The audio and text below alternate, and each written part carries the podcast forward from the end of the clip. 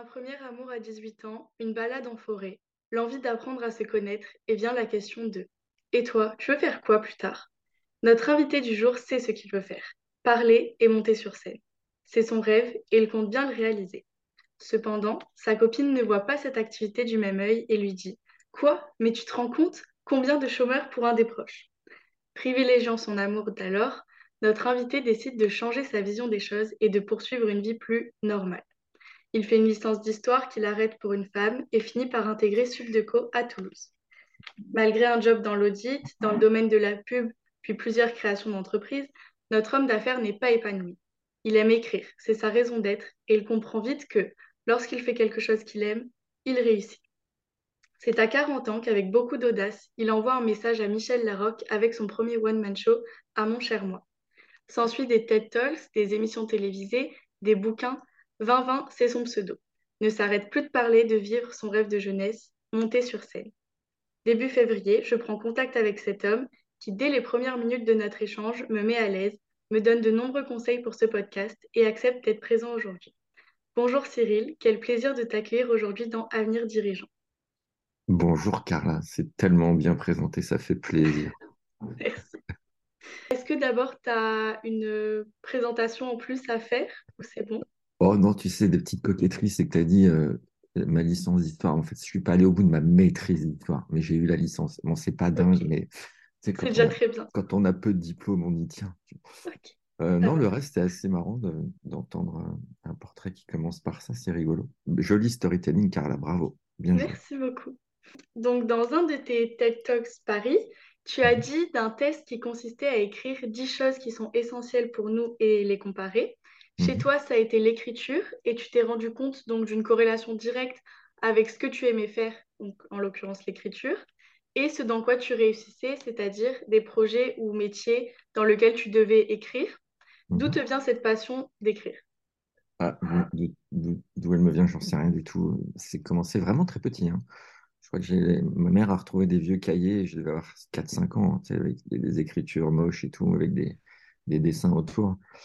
Et donc j'étais fils unique, donc il fallait bien que je m'occupe. Donc j'écrivais des histoires euh, tout le temps.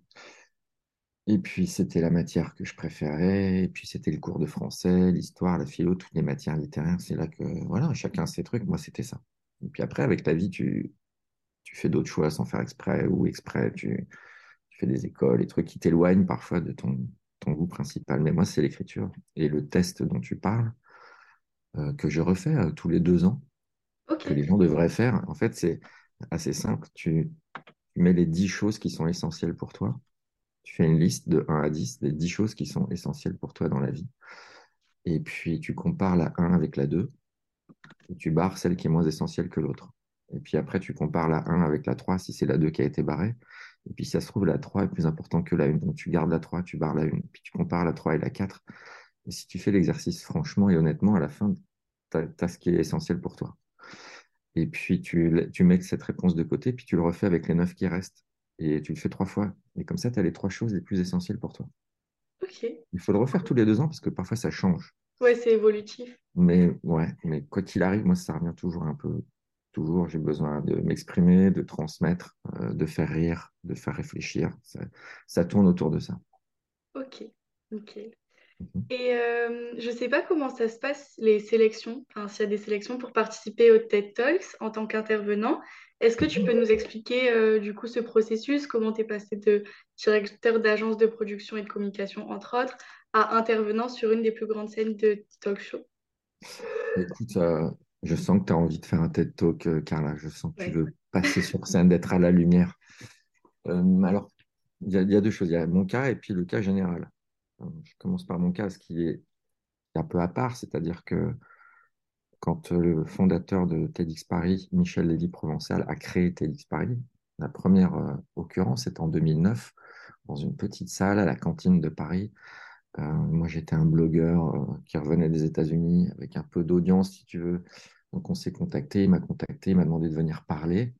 J'ai parlé devant 12 personnes dans une petite salle. Il y en avait d'autres devant 8 personnes, d'autres devant 40. C'était petit, quoi. Mais on était, on était là à la première. Donc quand il a fait la vraie grande première en 2010, comme c'est un gars bien et un gars fidèle, il m'a proposé de faire la clôture puisqu'aux États-Unis, dans le TED original, euh, il y a toujours une clôture un peu humoristique de quelqu'un Ouais. qui synthétise. Bah, j'ai accepté, Bah, j'ai eu, peur, mais j'ai accepté. C'était à l'espace Pierre Cardin. Et ça s'est très bien passé, j'ai adoré. Et du coup, il m'a redemandé en 2012. Donc, j'ai refait la clôture en 2012 et puis en de, rebelote en 2014. Mais c'est plus une euh, amitié, fidélité qu'un processus de sélection euh, rigoureux. À côté de ça, il y a un processus de sélection assez rigoureux, puisque pour les avoir vus de près, euh, nos amis de Brightness, qui est donc la, boîte de Michel et Nawel, bah, ils sourcent. Ils sourcent toute l'année, ils, ils regardent, ils voient les vidéos, ils lisent les articles, ils écoutent les suggestions, ils ont une équipe qui est toujours en alerte, qui est attentive à la nouveauté. Et puis, euh, quand, quand ils voient quelqu'un qui sort du lot, ils le contactent, ils se rencontrent. Euh, Puis après, il y a toute une part de formation aussi, parce que c'est pas parce que tu fais des choses que tu sais bien les dire, ou que, en tout cas, il faut apprendre un peu à les dire. Donc, il y a tout un accompagnement qui fait qu'à la fin, ça donne un truc euh, un peu spécial. Voilà le processus général. Pour ça, il faut dire ou faire quelque chose d'un peu à part, Ouais, d'une faut se démarquer. faut se démarquer d'une manière ou d'une autre, pas besoin Oui. de faire des claquettes, mais au moins faire quelque chose qui, qui, qui donne envie aux gens, de, qui donne l'inspiration. Ok. Donc ça, c'est ton côté euh, TEDx Paris, mais tu as aussi pu écrire ou coécrire des bouquins, des pièces de théâtre, des émissions télévisées. En Mhm. effet, on a pu te voir sur France 5 avec l'émission Le 20-20 heures, Le Grand Web, etc. Est-ce que Mhm. tu peux nous parler de ton métier d'animateur, de ces émissions et euh, si tu étais seul à écrire ou aider? Et Mhm. enfin, si tu avais des contraintes de sujet, de temps ou d'invité? Oula, alors attends. Euh, le grand Webzé, on dit Webzé, le grand web c'est rigolo, mais c'est web. Euh, c'était inspiré d'un titre d'un show qui s'appelait Le Grand Mezzé, qui était, euh, qui se faisait au théâtre et qui était présenté par François Rollin et Édouard Baird. Et nous, on a repris la version télé-web, c'est pour ça que ça s'appelait Le Grand Webzé, et j'étais avec François Rollin. Je remplaçais Édouard Baird sur la partie télé-web. Aucune contrainte, cette émission était folle. C'était mensuel sur France 5 à 23h40, autant dire que peu de gens l'ont vu.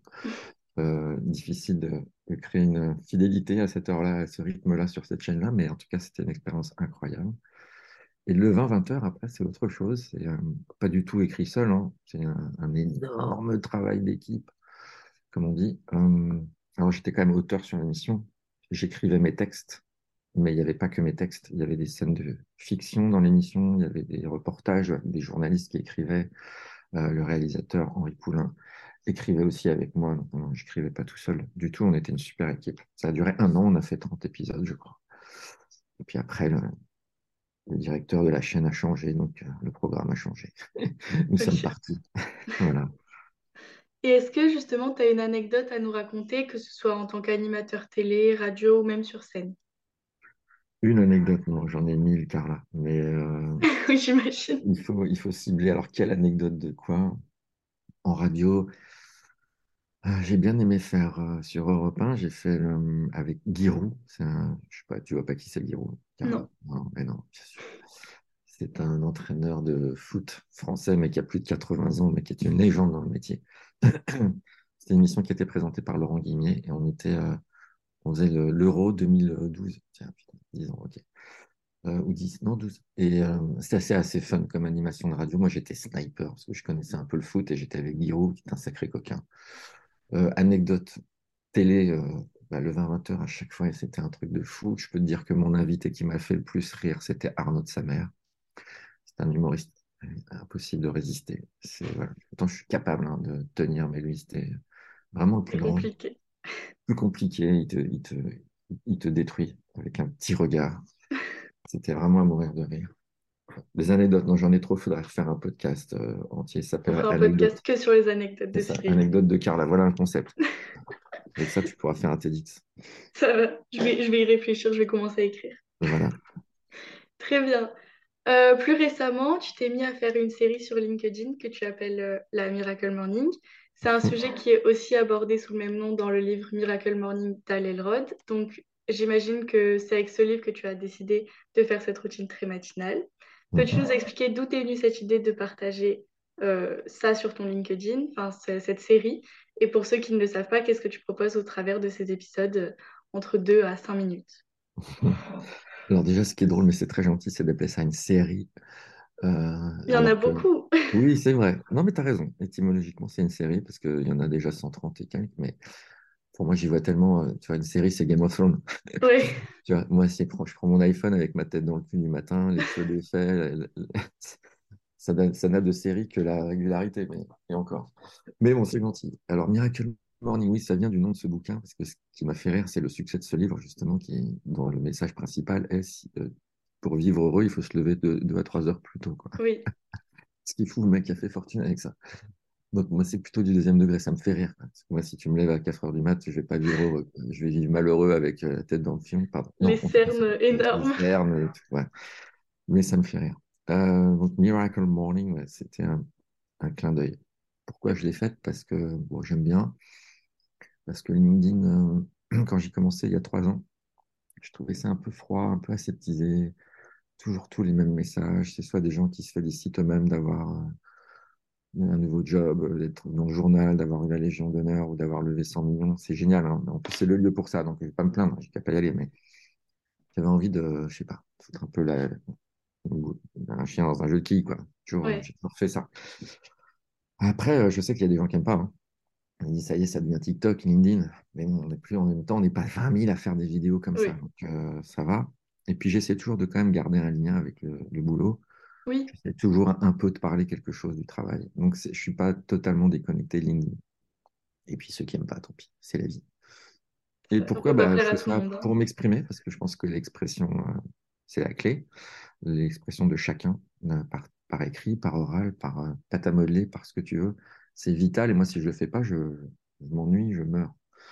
Donc voilà, j'ai trouvé un canal.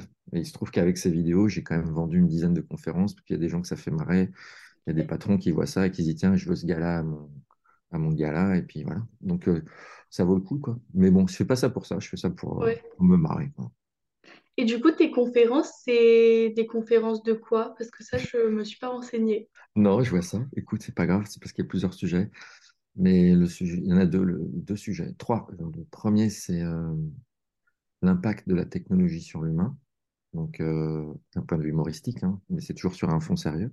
Ouais, Donc euh, là, il y a de quoi dire, tu vois, l'intelligence artificielle, la robotique, tout ça. Qu'est-ce que ça va changer pour nous? C'est une conférence. La deuxième, c'est sur le storytelling, c'est comment on écrit des histoires euh, intéressantes pour différents médias. Euh, à part le cinéma, j'ai j'ai fait les autres médias, donc euh, ça m'a donné tout un tas d'échecs et de réussites et de divers voilà, visions du, du sujet. Que j'aime bien faire une conf là-dessus ou des ateliers. Et le dernier, ce sont des, surtout des ateliers d'expression, justement, d'expression et d'improvisation. Je vais dans les boîtes où je prends, un- je sais pas, une dizaine de personnes pendant une journée. Et je les passe de personnes euh, stressées à l'idée d'ouvrir la bouche à personnes euh, tout d'un coup ayant envie de d'acheter un, un chevalet et de faire de la peinture ou de se mettre à travailler le bois ou à se- prendre un cours de théâtre, de se sentir mieux à s'exprimer, justement. Voilà, la palette. Ok, ça marche. J'ai vu au cours d'un Live que tu as parlé de l'ESG washing. Donc, si j'ai bien compris, c'est l'impact d'une entreprise sur l'environnement, le côté social et la gouvernance. Et ça me fait penser à un sujet qu'on aborde beaucoup chez Adinvest, qui est la RSE. Comment tu envisages cette réglementation et qu'est-ce que tu essayes de faire au quotidien ou dans ta carrière professionnelle, du moins, dans cette démarche? Carla, t'es vraiment trop, trop sympa. Euh, alors, il y a deux choses. D'abord, bravo d'avoir placé le nom d'Adinvest. Il était temps, parce que c'est quand même un podcast qui vient d'Adinvest. Il faut placer le sponsor à l'américaine. This program is brought to you by Adinvest, euh, que je salue. Ensuite, euh, quand je parle de l'ESG washing, alors le washing, ça veut dire justement euh, les gens qui en font trop sur un sujet qui manipulent un sujet euh, pour faire bien. Tu vois, on parle de pink washing quand tu parles trop de, de ceci, machin, green washing d'environnement, Ouais, ESG washing. C'est que c'est un... Alors, l'ESG, pour ceux qui ne savent pas, c'est un peu comme le RSE, c'est euh, Environment euh, Social Governance, c'est un label qui maintenant pousse, oblige les entreprises à, à faire attention à ce qu'elles font, pour résumer. Que ce soit dans la façon de produire, de diriger, de faire du business, ce soit écologique, pour que ce soit socialement juste, pour que ce soit responsable, blablabla. Justement, pour éviter le blablabla. Euh, moi, ce que j'essaie de faire, dans Pentalogue, c'est euh, avec le patron qui a cette même philosophie, c'est qu'on ne va pas faire du washing, justement. Soit on ne fait pas, soit on, on se tait. Ouais. Ça sert à rien. C'est déjà, c'est trop de travail, c'est trop d'investissement, trop de promesses qui peuvent être déçues. Donc, il faut surtout pas se lancer dans des projets comme ça si c'est foireux, si c'est pas honnête. Donc, on a créé un projet honnête. Euh, on a créé une mission qui est le Positive Tech Impact. Le but, c'est de cette boîte est un impact positif. Donc voilà, on le dit et puis on le fait. Alors, on le fait comment? Bah, Pas toujours euh, parfaitement, parce que les boîtes, elles ne peuvent pas du jour au lendemain devenir vertueuses, mais en tout cas, on essaye. Donc euh, oui, il y a une vraie conscience de l'équité, par exemple, c'est un des cinq piliers, où dans cette boîte, il y a à peu près 50% de femmes, donc ça, c'est pas mal. L'environnement, ils y travaillent à la tech, c'est pas, pas simple, mais euh, ils travaillent. L'intégrité, ça, c'est un vrai sujet. Et là, il y a un vrai effort qui est fait, puisque c'est une boîte qui choisit ses clients. C'est-à-dire qu'on ne travaille pas avec euh, les gens du jeu, les gens du porno, les gens de l'armement, les gens, tu vois, il y a Ouais, une perte sèche, perte sèche de chiffre d'affaires à être vertueux. Donc, euh, c'est un vrai coût. Voilà, ce sont des exemples comme ça. Donc, moi, je, je milite, enfin, je milite, je milite dans mon petit coin, mais c'est une boîte sérieuse, c'est-à-dire qui ne, qui ne promet pas plus haut que son cul, si je puis dire. Et je pense que si tu fais ça, c'est pas bien. Donc, euh, ça se voit, ça se sent, les employés sont pas contents, tout le monde n'est pas content. C'est ça mon ESG, not Washington. Ok, très bien. Et récemment, tu as repris euh, à écrire ton blog euh, 20 sur 20 peut mieux faire, à publier un article tous les mardis. Est-ce qu'écrire sur ce blog t'avait manqué? Et qu'est-ce que ce blog euh, t'apporte de plus comparé à écrire sur tes autres réseaux? Euh, oui, en fait, c'est écrire qui m'avait manqué. C'est-à-dire que écrire, c'est un muscle. Moi, j'écris depuis donc tout petit. Et là, j'ai traversé des années un peu plus compliquées, comme tout le monde, hein, mais Covid et tout, Ouais, perso, tout ça, et j'avais perdu le mojo de l'écriture. Et, euh, mais c'est un truc qui restait tout le temps, qui était là. J'aime pas me, faut pas trop se forcer, euh, parce que j'en attends rien vraiment. C'est vraiment de l'expression, ce que je disais tout à l'heure, l'importance de l'expression. Ça devrait être euh, presque obligatoire, pousser les gens à cracher quelque chose, s'exprimer. Donc j'ai rouvert un blog sur Substack, une nouvelle plateforme, ça aurait pu être sur n'importe quoi, j'ai besoin d'écrire. Et ce que j'aime bien, c'est la récurrence, c'est-à-dire un tout petit peu quand même de s'obliger, euh, parce que je sais maintenant dans ma tête qu'il faut que je sorte un article tous les mardis, donc ça m'oblige à être un peu en éveil sur le monde, alors que sinon, bah, tu n'es pas obligé, tu peux juste, euh, tu peux juste grossir un peu, tu vois, et puis, ouais, ou, ou puis devenir un bon pepper qui, qui écrit plus, puis qui fait plus. Euh, non, moi j'aime bien rester en alerte. Alors c'est pas toujours euh, fantastique, mais c'est pas grave. Ce qui compte, c'est d'écrire. C'est c'est plus le geste, c'est le voyage plus que la destination. Oh, c'est beau. Ouais, je sais, je sais. Et euh, tu as eu des échecs au cours de ta carrière professionnelle, comme tout le monde? Est-ce que tu aurais euh, un conseil à donner à nos auditeurs pour justement euh, pas se morfondre et se dire, oh là là, je suis trop alors, nulle? les conseils, ça, les conseils. J'ai déjà, déjà comme conseil, je donne surtout donne pas de conseils parce que qui suis-je? Qui suis-je pour donner des conseils? Alors des échecs, ouais, j'en ai un paquet, ouais. J'estime à 50-50, tu vois, c'est comme dans le jeu. Euh, la moitié de ce que je fais a foiré. Mais c'est pas mal parce que l'autre moitié rattrape. Ouais, Mais euh, je sais pas, j'ai pas de conseils. Juste moi, je, j'y n'attache je suis pas une importance majeure. Comme je te disais, je préfère l'aventure, le voyage, l'intensité de ma vie. J'ai très peur de regretter. Quand je serai, vieux, euh, je pourrai plus bouger, je serai là, ah, j'aurais dû faire ci, j'aurais dû faire ça. Ah Oui, mais c'est trop tard, papy. Ouais, mais je sais, mais bon. J'ai tellement cette angoisse que du coup, je fais tout. Alors parfois trop, mais. Et donc, euh, Ah, je sais pas, quand je dis aux gens, il y a- qu'est-ce, c'est quoi ton risque? Je l'ai dit dans mon TEDx, mais je le maintiens, c'est mon mantra. Quel est, c'est quoi ouais, ton risque à faire le truc? C'est quoi le problème? Et si tu creuses vraiment, tu t'aperçois qu'il n'y a pas vraiment de vrai risque. Il y a, il y a plein d'excuses. Il y a plein d'excuses d'ailleurs qui sont entendables, valables. Parfois, c'est souvent le problème d'argent. Euh, j'ai ma, ma vieille mère qui est malade, je peux pas partir. J'ai mon truc qui est là, j'ai mes enfants. Ouais, ouais, ouais, ouais, ouais, ouais, je sais, on a tous ça, mais à la fin, si tu veux vraiment faire ton truc, euh, organise-toi. Je dis pas que si tu veux, tu peux. Ça, c'est trop simple. Mais donc, ouais, voilà, je sais pas, j'ai pas de conseils, juste euh, j'y vais. Voilà, je suis en ouais, train d'écrire un livre. J'en chie un peu, mais je sais que je vais le faire. Je sais qu'il va aller au bout. Je sais pas quand, mais il va y aller. pas de Euh, regret. non, je, je réfléchis à peut-être remonter sur scène, mais je suis pas encore sûr. Mais ça me, ça me travaille. Pourtant, j'ai eu des échecs sur scène. J'ai eu euh, un, un, un échec, une réussite et un semi-échec. On pourrait dire, bon, bah, c'est pas génial. Ouais, je sais pas. Mais en fait, je m'en fous, c'est l'aventure qui est Ouais, top. J'adore monter sur scène, j'adore le- fais ce que t'aimes et c'est bon. Ouais, c'est trop bon, quoi. Ça va trop vite, ça, tu vois. En trois ans, l'IA va nous remplacer dans tout, donc intérêt Ouais, à t'as intérêt à te réexprimer toi, parce que sinon, on ne verra plus. quoi. ça c'est sûr. Et hum, tu l'as déjà dit dans un TEDx, mais euh, pour nos auditeurs, quelle est ta plus grande fierté professionnelle? Euh, je sais plus ce que j'ai dit dans le TEDx, mais je crois savoir. Fierté. Alors, fierté, c'est d'être monté sur scène au théâtre. Parce que ça, c'est vraiment, waouh, C'était c'est ça. chaud, quoi. Ah bah, tu vois, je suis cohérent. Euh, d'abord parce que c'était mon plus vieux rêve, et surtout que c'est le plus gros défi. Parce que tu es là, tu es tranquille, enfin tranquille. Tu es entrepreneur, tu es salarié, tu es bien, tu es, au chaud, puis là, tu vas vraiment te confronter à la vraie vie. Parce que là, quand ça arrive pas, ça arrive pas. hein. Quand tu as des yeux devant toi qui sont là, et puis que ça bouge pas, qu'il y a un mec qui dort, un mec qui s'en va, euh, qui comprend rien, un chien qui hurle, la pluie qui tombe, le, toit qui tombe, tout. Tu rentres chez toi, tu dis, mais pourquoi je fais ça? Bon. Et puis il y a les soirs où c'est magique, et là, tu dis, ok, j'ai pigé, c'est là, c'est là que ça se passe. Un cliché, hein, mais c'est peut-être d'ailleurs pour ça que je vais y retourner. C'est un shoot que j'ai jamais eu ailleurs, un shoot euh, naturel. Donc il y a ça. Après, dans les joies, il y a eu la rencontre avec John Cleese, le Monty Python. Voilà, c'est le plus beau jour de ma vie professionnelle. C'est les Monty Python, tu connais pas non plus. Carla, trop jeune. Va falloir, moi, je vais te faire la liste des trucs à rattraper. hein. Euh, mais c'est un groupe de comiques anglais qui m'a inspiré toute ma vie.